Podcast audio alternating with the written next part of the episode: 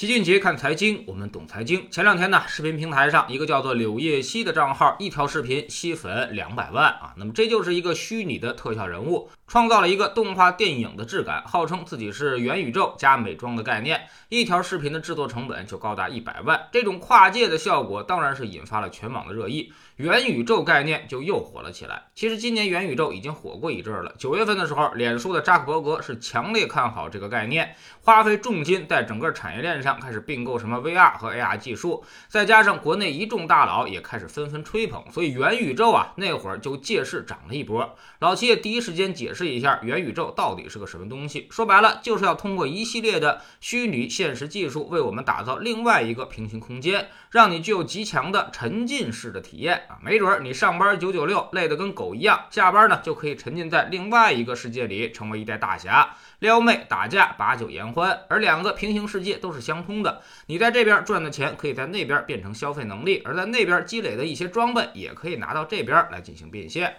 说到这儿呢，可能有人又要骂街了，说这不就是游戏嘛？啊，可能跟游戏有点不一样的就是，游戏它是有剧情设定的，而元宇宙是没有剧情的。你在另外一个世界需要以任何一种身份做起，然后一路披荆斩棘，达到人生巅峰。在这期间呢，你可能会遇到很多的人啊，更多的事情。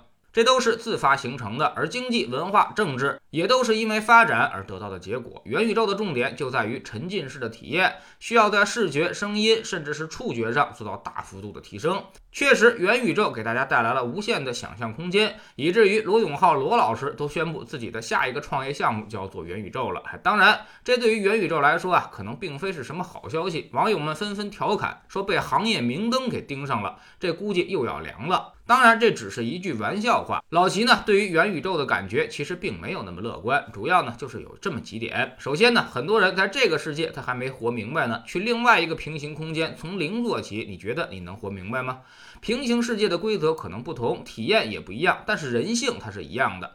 这个世界活得很失败，在另外一个世界你也不太可能很成功啊！本想着在这个世界受气，到另外一个世界去称王称霸，但其实呢，最后很可能就是下了九九六的班，你还要去另外一个世界种地或者是挖矿。其次呢，就是两个世界都要互联互通，你就没办法避免人民币玩家。有钱人呢，在这边可以雇佣职员。同样，他也可以花着这边的钱养着那边的号，所以人家在那边依旧会比你活得滋润。所以所谓的什么同一起点，根本就是纯扯淡。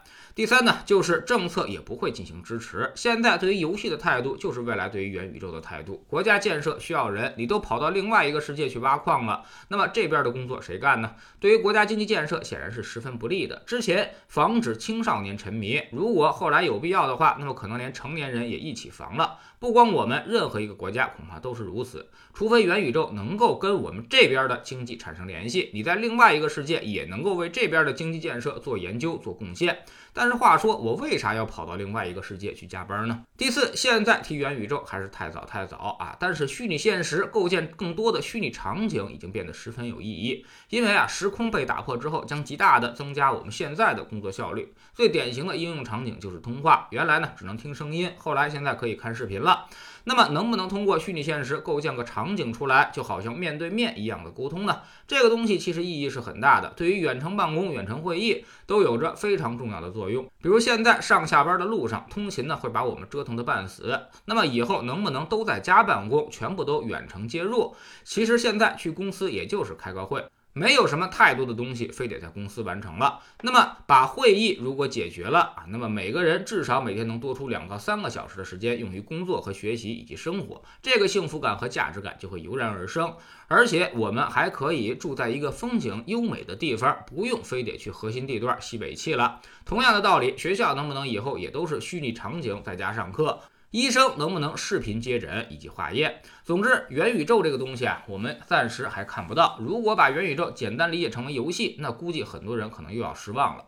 娱乐活动会有进化。但是最根本的发展方向肯定还是工作和生活场景的构建，所以老齐还是看好 VR 和 AR 以及传感器上这些硬件的东西。这是一条比较明确的需求链，未来五到十年应该能看到巨大的市场爆发力。因为大家现在上下班实在是太痛苦了，而游戏内容这一块啊，现在已经达到了极限了。如如果你是政策的制定者，好不容易我拥有了这个世界的话语权，那么你会让大部分人脱离自己的掌控，去另外一个世界沉迷吗？所以这个根本说不通。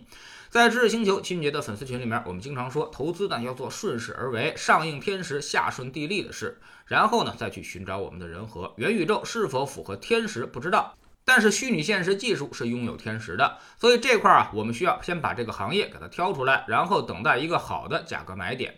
那么，如果虚拟场景建立了，空间被弱化了，大家想象一下啊，那么对于谁的打击是最大的？